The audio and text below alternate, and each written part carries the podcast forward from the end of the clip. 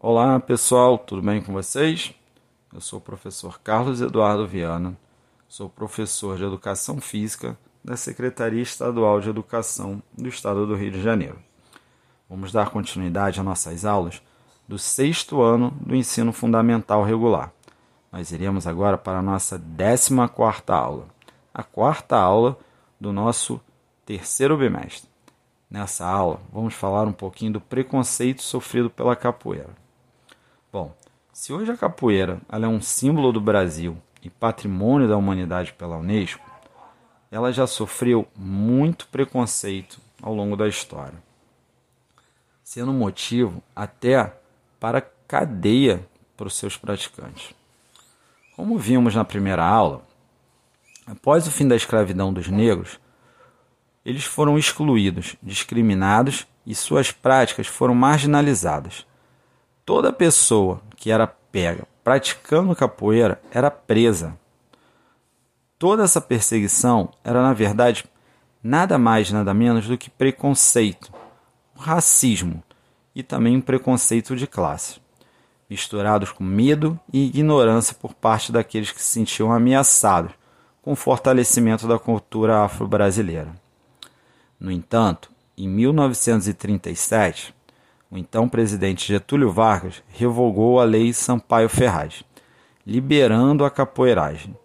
Isso depois de assistir uma apresentação do mestre Bimba e de seus alunos.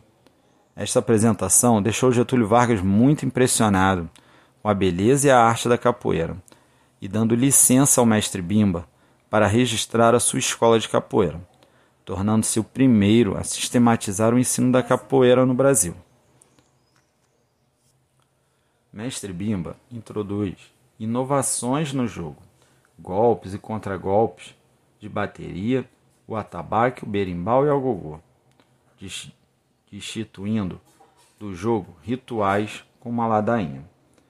Mestre Bimba e o mestre Pachinha começaram a realizar trabalhos de inclusão da capoeira, sendo que o mestre Bimba contribuiu para que a capoeira tivesse mais essa visão de esporte, enquanto o mestre Pachinha trabalhava mais na questão filosófica da capoeira. Bom, também nessa aula também tivemos uma questãozinha lá para vocês. A capoeira sofria muito preconceito e isso começou a mudar graças ao trabalho de dois grandes mestres da capoeira. E existe ali uma fotozinha deles e eu queria que você citasse qual é o nome desses dois grandes mestres. Bom, espero que vocês nessa no final dessa aula consigam perceber a importância da história, a importância de que, do jeito que a gente vê hoje a capoeira, de todo o preconceito que ela já passou, principalmente por ser uma arte marcial de origem africana, o preconceito que sofreu simplesmente por isso.